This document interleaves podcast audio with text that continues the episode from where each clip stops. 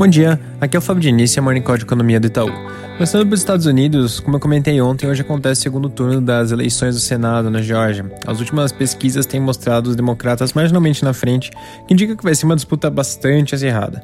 Na nossa visão, ainda é marginalmente mais provável que os republicanos vençam, mas caso a vitória seja democrata, isso deve ter algum tipo de impacto no mercado, provavelmente com um fortalecimento temporário do dólar, respaldado pelas expectativas de mais estímulo fiscal e regulação. É, apesar disso, na nossa visão, esse impacto não deve ser superestimado, dado que, mesmo com uma eventual vitória, o Senado ainda vai ficar bem dividido e tem vários democratas que são moderados. É, assim como foi na última na, na, eleição presidencial, o resultado final deve demorar um pouco para sair, mas dependendo da diferença de votos e na quantidade já apurada, pode ser que amanhã a gente já tenha uma, uma visão mais clara do resultado, a gente volta a comentar. Ainda sobre Estados Unidos, por lá a vacinação já atingiu 4,6 milhões é, de habitantes, que corresponde a cerca de 1,41% da população. Mas apesar disso, o ritmo está mais lento do que necessário para que 10% da população esteja vacinada no final de janeiro, que é um nível que, na nossa visão, já começaria a ter um efeito mais claro, tanto em novos casos quanto hospitalizações. Então é muito importante acompanhar como esse ritmo vai, vai evoluir nos próximos dias. É importante que, que tenha uma aceleração para poder poder chegar nesse nível de, de população imunizada.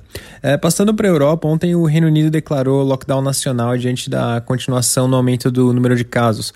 O Boris Johnson ordenou o fechamento imediato de todas as escolas primárias e secundárias até metade de fevereiro. Além disso, pelas próximas sete semanas, as pessoas vão precisar permanecer em casa, exceto por situações específicas, como trabalhos que são considerados essenciais ou para compras de produtos básicos. Por hora, a gente não vê é, os outros países europeus seguindo na mesma direção. A tendência é que, que esses países prorroguem o, as medidas de isolamento que já estão em curso.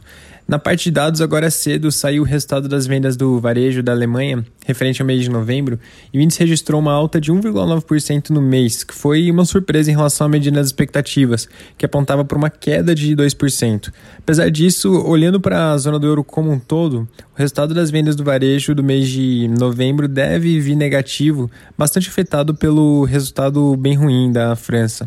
No Brasil, o noticiário segue focado nos dois temas que mais têm aparecido nos últimos dias: discussões sobre vacinas, sessão na, das presidências do Congresso, mas sem propriamente trazer alguma coisa muito nova.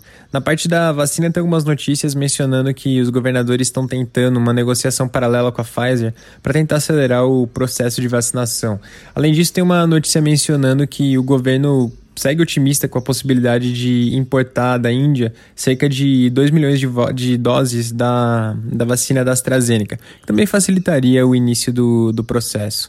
Para finalizar, na parte política, o destaque de hoje é que o, o Baleia Rossi, que é o candidato é, que vem sendo apoiado pro, pelo Rodrigo Maia na sessão da Câmara, conseguiu o apoio do PT, que agora se soma outros partidos de oposição e alguns independentes que já tinham declarado apoio a ele. Lembrando aqui que a expectativa é que durante o mês de janeiro essas movimentações é, por apoio é, para a corrida presidencial na Câmara e no Senado continuem bastante no centro das atenções. Lembrando que as eleições vão acontecer logo na volta do recesso legislativo, que acontece dia 1 de fevereiro. É isso por hoje, um bom dia.